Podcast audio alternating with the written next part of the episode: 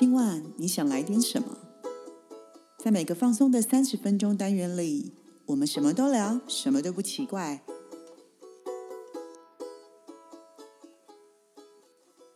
以上活动由伊登时尚生活美学提供，更多活动讯息请参考官网或粉专。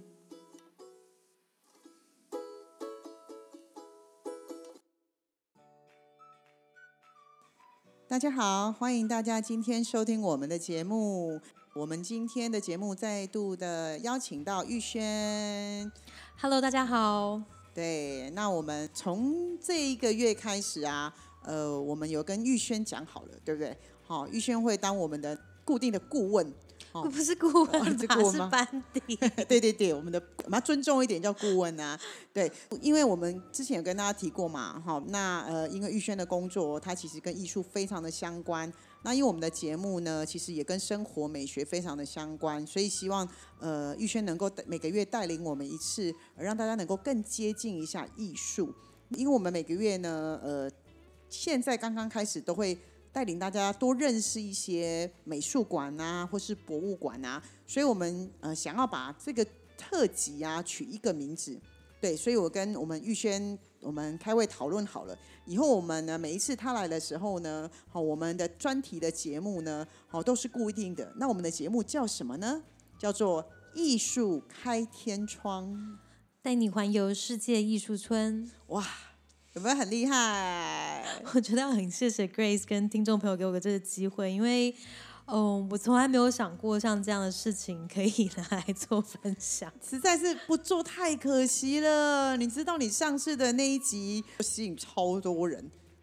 那会鼓励我，就是要更努力的去发掘世界各地的。你只是把你本来平常就知道的告诉我们。可是其实大家如果有仔细去听我们那一集的话，其实你可以感觉到，其实玉轩对于艺术的领域其实是真的真的非常的有内涵的。对，光听听他讲解，你就觉得你非常想去了。所以这是我们听众朋友的福利。那我其实还是要在这里代表听众朋友，非常的谢谢玉轩。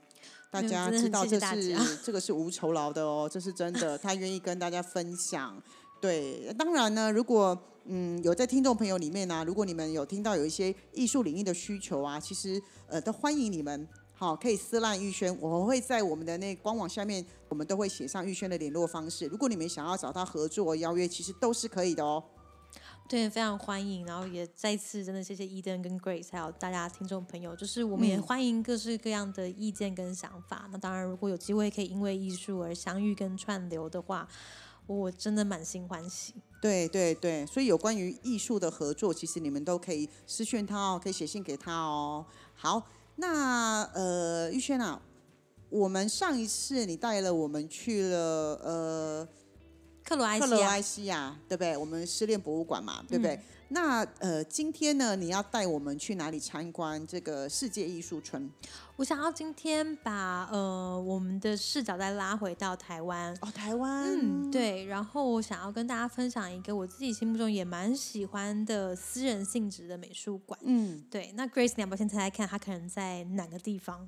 大部分的私人的应该还是在北部吧？嗯，北部可能就像是比如说台北啊，或者嗯是新北这些地方，对不对对对对，那我今天其实要跟大家分享的地点是在南投。南投，对，通常你想到南投，可能会先想到，我不知道，像 Grace 你会想到什么？南投这个地方应该都是风景区吧？好像这种地方比较少一点。哦。可是风景区，如果在风景区的当中有机会有一间。嗯，我觉得私人性质的美术馆开在一个很低调，然后很简约的角落的时候，其实我觉得也蛮是一番风景的哦。嗯，可是南投其实好像比较多类似那种呃，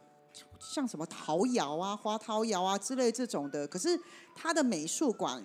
应该不是这种类型的吧？对我其实呃，先补充一下，华涛有好像在苗栗，啊，在苗栗 是不是就是好像接近那个地方，好像都比较是属于这种的，比较少。你刚刚说的美术馆，而且你说我是诗人呢、对这个地方蛮特别的，这个地方叫做玉秀美术馆。哪个玉？哇，这个玉我真的不会形容哎、是琉璃的那个玉吗？比较、哦，对不对？琉璃那个玉，没错。然后绣绣是刺绣的刺绣的绣，玉秀美术馆。对，那它其实就在南投这个地方哦。我第一次前往的时候，其实是自己跟着我们的艺术家朋友们一起开车，然后那个经验还蛮特别的，因为其实呃。通常你在南头开车的过程当中，我通常是去，比如说要去喝茶啊，或是找一些山里面的景点。对对，但它的场域让我觉得很惊艳，是我觉得在那种就是横漠之间前往这美术馆的同时，其实你就会觉得你一直在乡间小路中行走，但是心情是蛮平静的。然后真的抵达门口的时候，你也会想说，诶，这个真的是美术馆的大门口吗？因为它就是呃，你要想象是清水模。就是，然后户外非常的低调，然后其实你看不太出来，可能一般我们像站到台北市的市立美术馆前面，你就说哦，这个大大间的就是一栋美术馆，对，或者是或者是你可能站在哦台中的国美馆的时候，那个那个气势的磅礴，大家都会觉得说我就是来到一个很我不知道应该怎么去形容，就是你就来到一个公共公共国家那种建设的场域这样，你很明显可以知道你在哪里，没错没错。但预售很有趣的地方在于说，其实我们从售票口进到这美术馆的过程当中，还要经过一个小小的回廊，然后眼前你会看到有不同的，比如说绿地，然后还有三栋不同建筑物，让你可以在这当中悠游。那其实你就会觉得你好像是参观一个呃看似有围墙又没有围墙的园区，嗯，而这园区在透过行走的过程当中，你的内心其实是哎还蛮。我觉得很像到日本的神社去参拜的时候，你要先经过一个很长的步道，然后让你的身心都先放松之后，再进到这个美术馆当中。所以前面某种程度上，我觉得也蛮有仪式感的，包括它的路线跟动，就是动线的设计。所以其实这个美术馆是把大自然田园间的东西融合在到它这个美术馆里面。所以其实你走的那一趟路的时候，其实你就是一个。浏览在一个自然的美术馆的概念，对我觉得他他把它做的很像是呃，我并不是透过建筑物来区隔自然环境跟我们可能人生活的场域，对，而是融合在一起。可能一个转角或一个呃一个楼梯的步行过程，你都会觉得好像有一些景色，嗯，是比较映入眼帘的。对，那这个美术馆呢，它里面的它最主要的展览的东西是什么？嗯，好，呃，预售美术馆其实它当初在成立的时候，它是呃主要在介绍写实艺术。写实艺术，嗯，写实艺术最简单来讲，就是比如说它的相反概念就是属于抽象的啊，或者是可能会需要有一些当代的背景才能够进入的状况，但是它其实都是用很拟真、你就是要接近真实的，比如说绘画风格或者是雕塑的形态，作为它一个就是展览的主轴。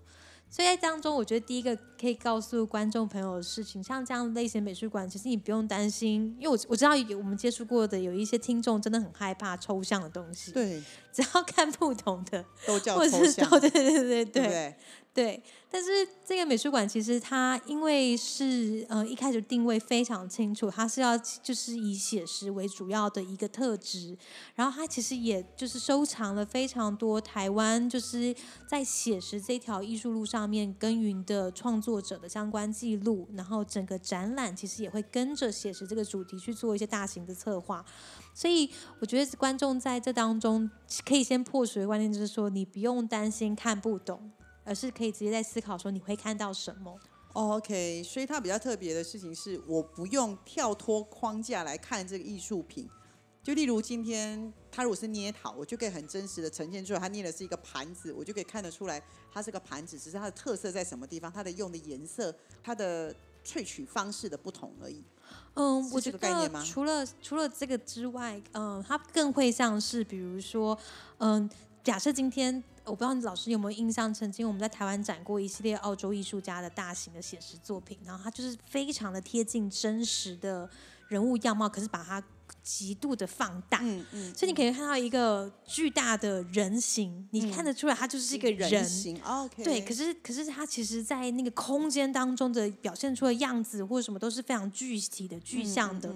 但它可能当然背后一定会有其他的一些意义或想要探讨的事情，可是它表现的样子或是形状都完全是贴近于就是我们可以指认的一种生活中的延伸。所以我其实压力就不会那么大。我第一个我可以辨识之后，我就可以哦，当我看得懂他的时候，我就更愿意去看他背后的故事，跟他为什么会有这样子的创作理念。对，我觉得这个就是通常以写实为主题的一些作品，是呃是很好进入艺术的第一步。嗯，对，然后呃，像他也会不定期的办理一些工作坊啊，或是跟周边社区的一些合作。合作，对对对，所以其实，在那个馆舍当中，你会觉得，哎，我我刚刚提到，就是它跟自然的环境融入的很贴切之外，你会觉得你好像在每个地方都可以随时有写生啊，或者是坐下来小憩的感觉。哦所以它也有公园的概念。所以对，我觉得像是一个公园，哦所以其实我也可以。自己去那里，就是我我在一个地方坐下来，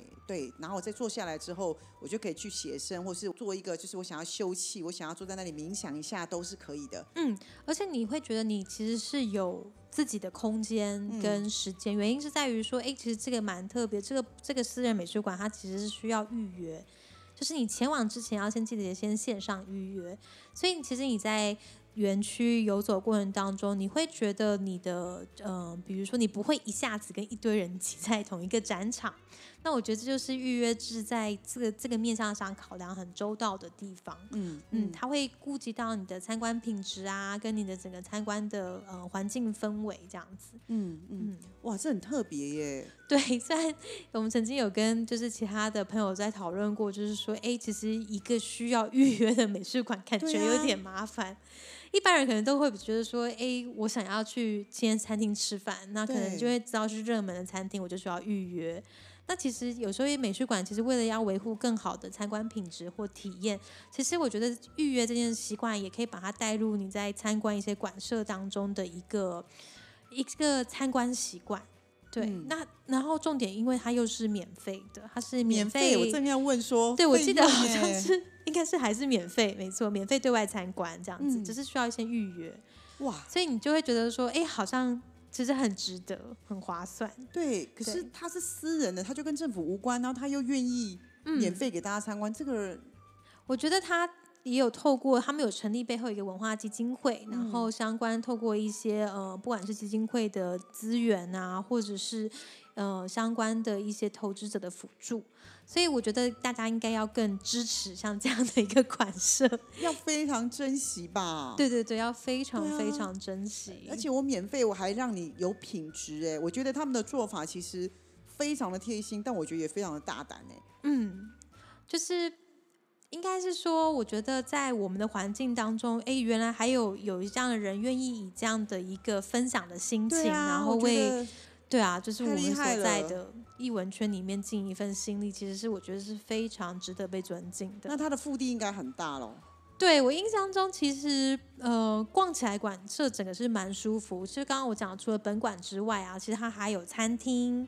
然后它还有一个礼品部，但是他们就是三栋各自独立的建筑。嗯，然后其实，在空间上面的呃巧思，我也觉得很棒。印象中是一个非常有名的建筑师，嗯他从规划设计，然后到把它建构完成。所以玉秀美术馆其实，在台湾，我觉得它有它蛮自己独到的一面跟特色。嗯，那也真的，我觉得如果说你刚好今天是前往南投，不管是呃去喝茶，因为南投我印象中好像有很大的那种茶艺的。相关的节气，茶对对对，对茶展或者什么的，其实也都可以花一些时间来玉秀美术馆走走逛逛。嗯呃，同时我上次去的时候，其实我也觉得还有个地方很棒，是它我们上次规划其实是跟着就是呃我们的艺术家先带他们参观台湾的呃公益中心，嗯，对，然后其实公益中心也是一个，通常大家想到艺术，可能会还不会直接连接到公益这一块。嗯我想的公益不是就是捐钱的公益，我讲的对对对公益是嗯，手工艺的那个对工艺，对对对手工业的公益。那其实台湾的呃公益中心，其实在在台湾也做了非常多，我觉得蛮棒的计划，或者是相关的一些课程或展览。嗯，对，所以它其实那个园区也很大。总之，南投的整个，我觉得艺文圈的氛围都很惊人，就是你可以逛一个园区都可以逛很久。哇，其实真的很棒耶！其实就像玉轩说的，我觉得真的不是你呃，如果刚好有去南投，我其实反倒觉得，嗯、北部的朋友或是南部的朋友，其实有些时候我们会想要离开现在的空间，那我会觉得，嗯、他虽然要预约，其实我相信应该也没有那么难预约了，更何况他才刚新的没几年嘛。对，所以其实应该是算蛮容易预约的。那我会觉得，当你想要离开，呃，暂时离开台北的这个工作空间，你想要喘口气，我觉得都可以预约这个地方。那你就去南投特别去走走，因为它的腹地很大，不是说像参观个半个小时、一个小时就结束了，而且它里面也有餐厅，其实你可以在里面吃饭，跟你朋友好好的喝杯咖啡聊聊天，然后再来还可以到外面的腹地去散散步。其实我觉得待一个下午，其实都是很值得的。嗯，而且我觉得其实是给自己一个，我觉得看不管是看展览或逛美术馆，有时候是让自己从原本熟悉的生活环境当中稍微的抽离一下，然后同时让你有时间，不管是透过视觉的，嗯或者是透过可能在那边那个环境当中休憩，去开启其他的感官。嗯那就像常常 Grace 老师你会跟我分享，其实当我们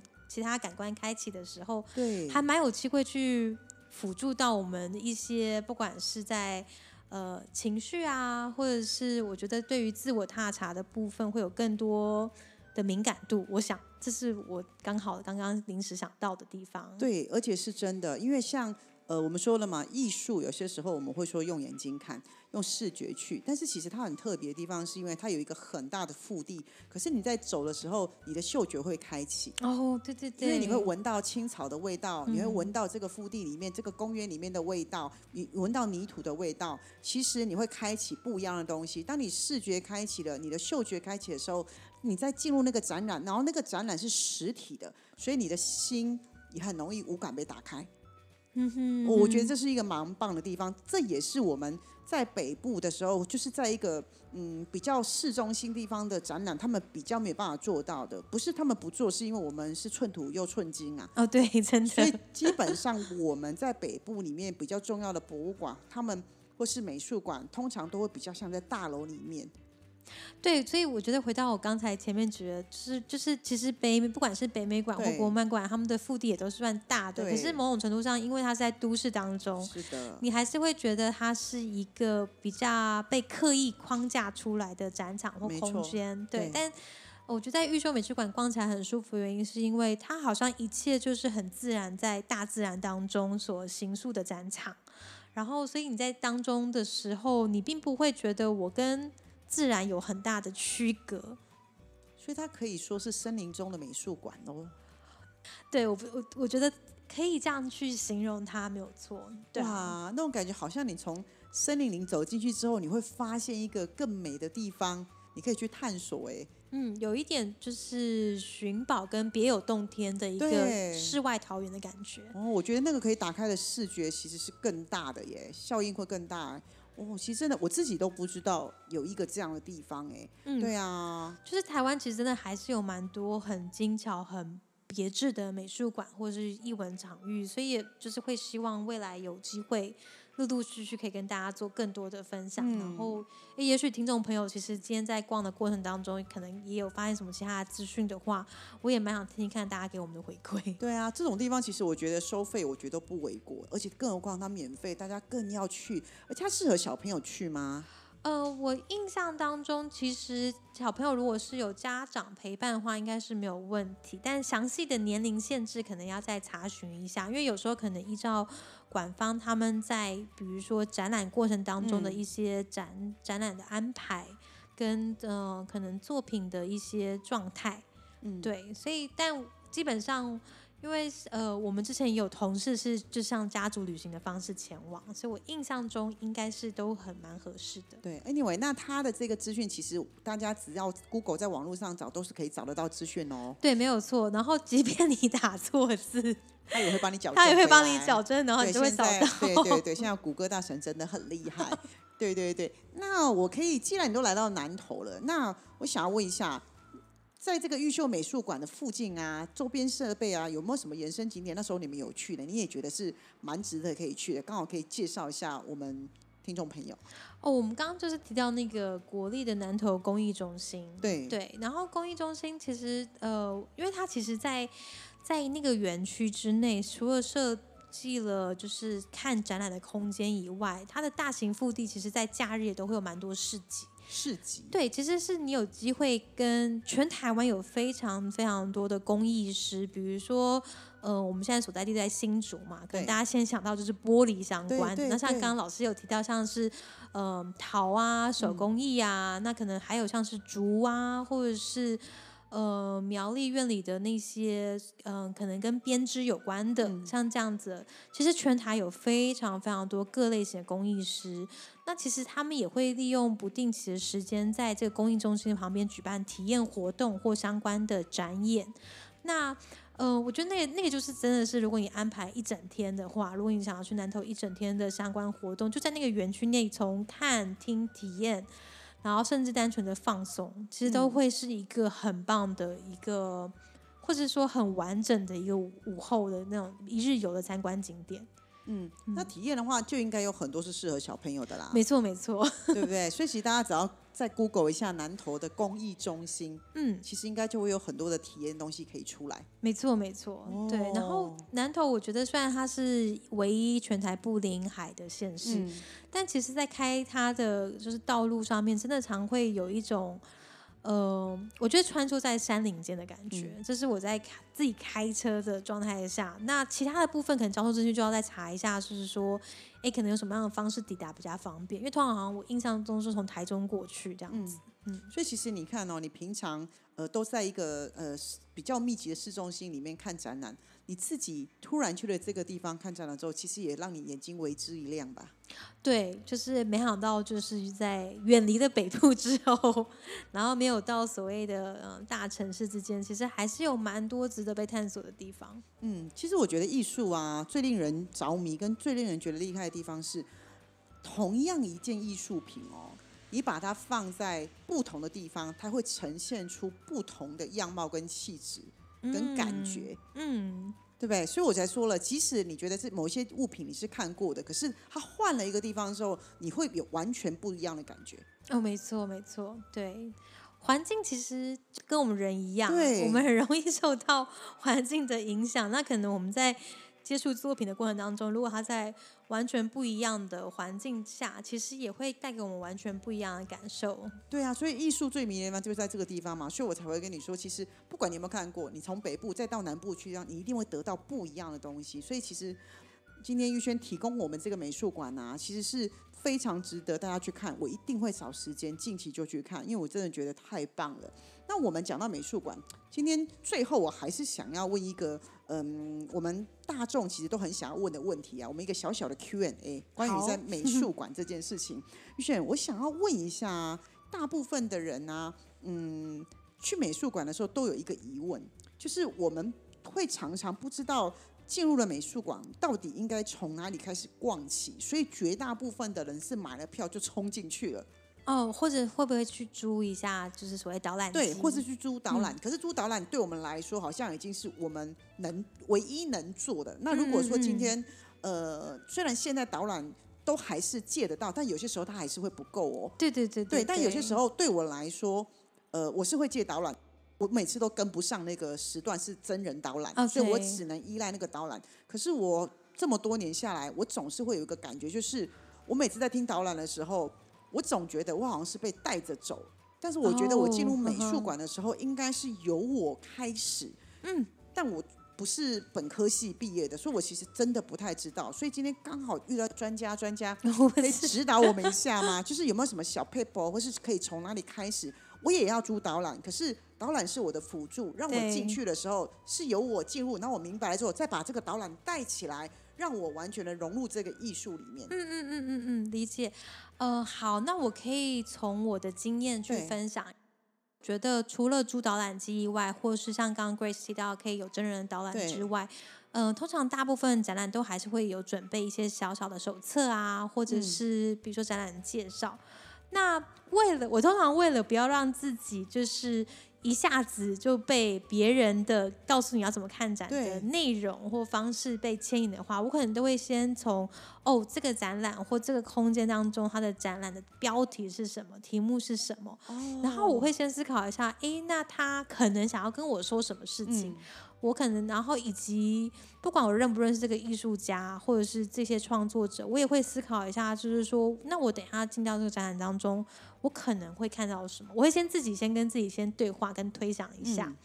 然后才进到展览当中。那先让自己就是呃非常开放的心胸去看我眼前当中会出现的事物，不管是作品本身到。作品在这个空间当中为什么是放在这个位置？然后或者是现场的人是怎么跟这些东西做互动？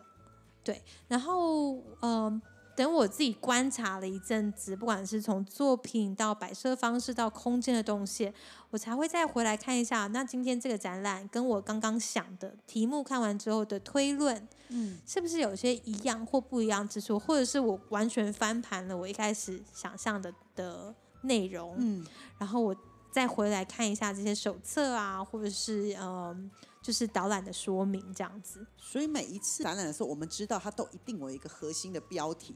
对，它通常会定一个很明确的主题，就很像是你到书店去看书，你一定会先看，可能先看书封面的书的嗯标题是什么样的概念。所以其实它就会是这一次展览的核心。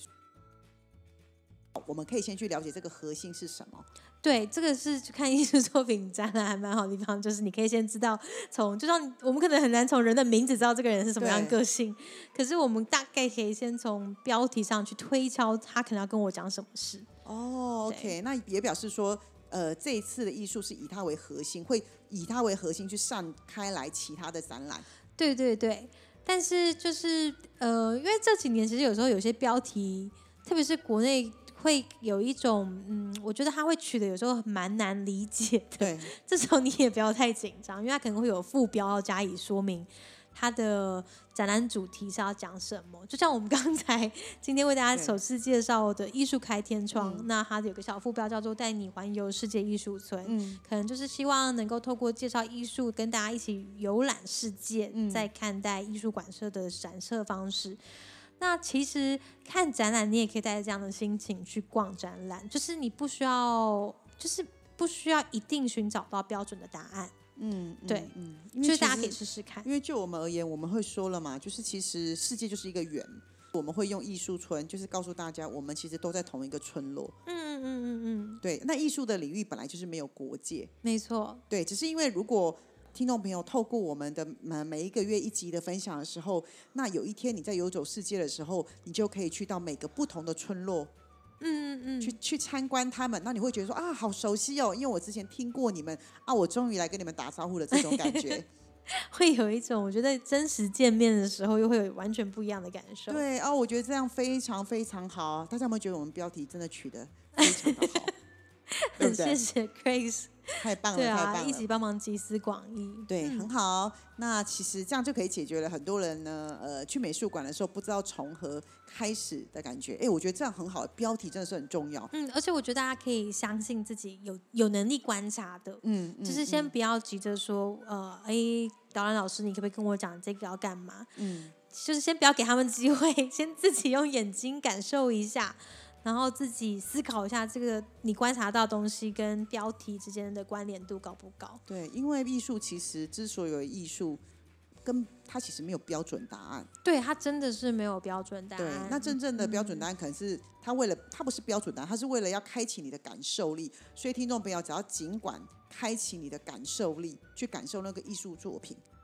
它就是嗯最正确的方向了。对我觉得它就是最嗯、最好亲近这件事情的第一步。嗯嗯嗯。嗯，非常非常好，那我们今天非常的谢谢玉轩也，再次谢谢 Grace 还有线上的大家。对，带领我们知道哇，台湾又多了一个好地方耶。对，请务必支持，因为他们虽然是私人美术馆，但是做的非常非常用心。对，而且你们一定要预约哦，因为通常可能我们讲完之后，那里就会爆满哦，所以请大家要抱着预约的心情哦。我们也希望这样啊，以后我们可能我们会介绍外国的全世界，但我们也会介绍台湾，因为毕竟我们希望很多听众朋友他可能觉得国外的东西对他太遥远了，那我们就先从台湾开始，那刚好也支持我们台湾在地，我觉得非常的好啊。这也是我们的目的啦，对不对？嗯，没错，就是希望大家介绍完之后，呃，不管远或近，都有机会亲自去走走看。对，那如果听众没有对全世界的，或是对台湾的哪个博物馆或美术馆特别的有兴趣，那你想要呃，除了你自己看之外，你也想要听听玉轩的观点的话，呃，都欢迎你写信过来。对，我会把它转给玉轩，请他会在线上回答他的问题。对对对，没有问题，他可以的，你们尽管考他。谢谢大家。对，好的，那我们今天的节目就到这里。我是 Grace，我是玉轩，我们下回见。下回见，拜拜。